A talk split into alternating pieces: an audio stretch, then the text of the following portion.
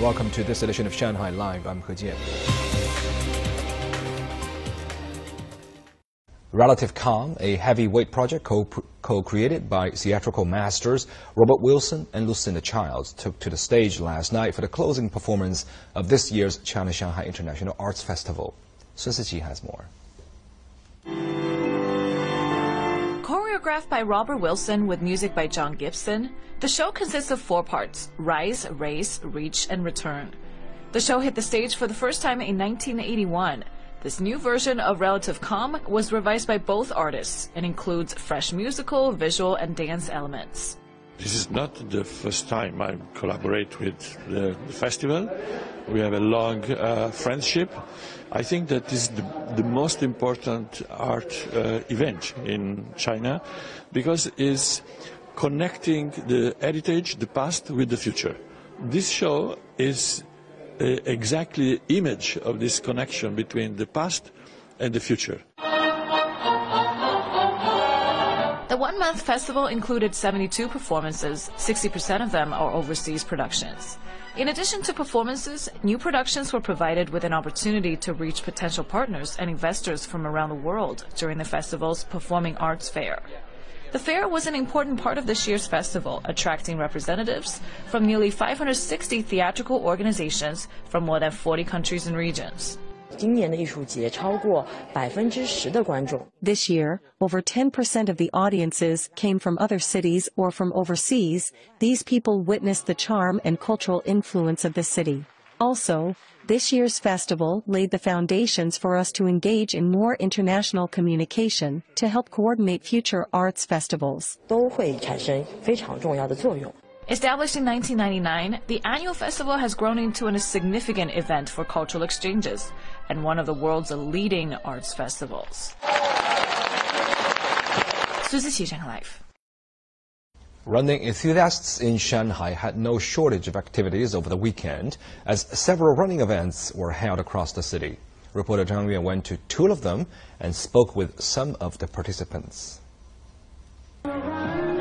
Saturday morning along Huangpu River in Pudong may have been a bit chilly, but the runners were ready to get sweaty by running the standard chartered Shanghai 10K race. Approximately 3,000 runners ran the event. I got to get some exercise while enjoying the beautiful scenery of the park and the riverfront. How cool is that? After a five-year hiatus, the standard charter Shanghai 10K race made its return with a new route, which starts and ends at Qiantan Youcheng Park. Parents and children also got to participate the shorter two-kilometer race. It's a lot easier for, for everybody to collaborate and achieve the common goal. Um, so I think, you know, while running on the 10K, you feel the same, right? So uh, we just wanted to promote that kind of a collaboration spirit together with our partners, with our clients, with our staff, and with the community we operate in. The top three male and female finishers of the 10K race received direct invitations to the 2024 Standard Chartered Hong Kong Marathon. Also in Pudong, runners signed up to run high at the 2023 Shanghai Tower Vertical Marathon in Lujiazui. 2,000 participants raced up nearly 3,400 steps to a height of 552 meters. The longest uh, staircase in the world. Uh, really tough, really tough race. But I'm happy with my result around 80 minutes. So really satisfied and hope to be back next year to improve my time. This year, I think already four times to Shanghai. So, uh, but many times to China because other cities they have many competitions as well, like Shenzhen and Guangzhou. So uh, I will be back again. Vertical marathons have been gaining global traction. They are much easier to coordinate as the event happens inside of a building, and streets don't need to be closed to provide a route. Additionally, because these races are almost always indoors, they can be run in any kind of weather at any time of the day. We have so many high-rise buildings here, you know, everybody is using lifts all the time, but maybe to skip the lift at least twice a week and do the stairs, it's going to help you not to be a professional, but to be a healthier and happier person. The Shanghai Tower Vertical Marathon began in 2017 and has been recognized by the Tower Running World Association as the world's highest. 张月莎 live. Stock markets rose on the Chinese mainland and Hong Kong today as sentiment shifted. Timothy Pope has a look at today's trading action around the region. Chinese mainland markets were on the rise today. The People's Bank of China's decision to hold the benchmark interest rates, the LPR, steady was in line with market expectations. The Shanghai Composite and the Shenzhen Component each advanced by a little less than half of 1%.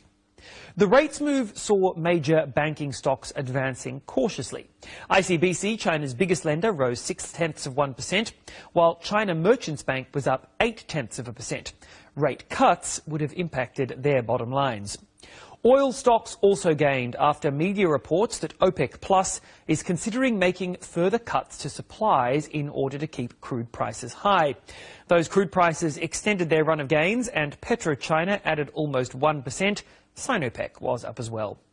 There was also a general boost to sentiment from investor perceptions of tensions easing following the meeting between the Chinese and US presidents last week. That may have helped turn the tide in foreign investment into the Chinese stock markets. Earlier today, there was a net inflow of funds via the Stock Connect links after several weeks of net outflows. Markets in Hong Kong also rose, benefiting from the general change in sentiment. The Hang Seng was up 1.9%. It announced today that two companies will be added to the Hang Seng in the next couple of weeks, the drug maker Wuxi AppTec and EV maker Li Auto. Both of these stocks rose in anticipation of their entry to the benchmark index, which is scheduled for December the 4th. Both have shown strong performance so far this year, particularly Li Auto, which is up 105%.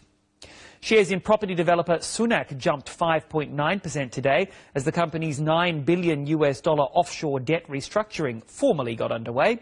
The company won approval from a Hong Kong court for the plan back in October and will see its debts swapped into convertible bonds backed by its Hong Kong listed shares. This is a good sign for the Chinese property sector as Sunac is one of the few distressed developers to strike a working deal with offshore creditors. In Japan, the Nikkei 225 hit a fresh 33-year high in early trade today before reversing course and closing slightly lower. The index was down six tenths of 1% by the end of the session.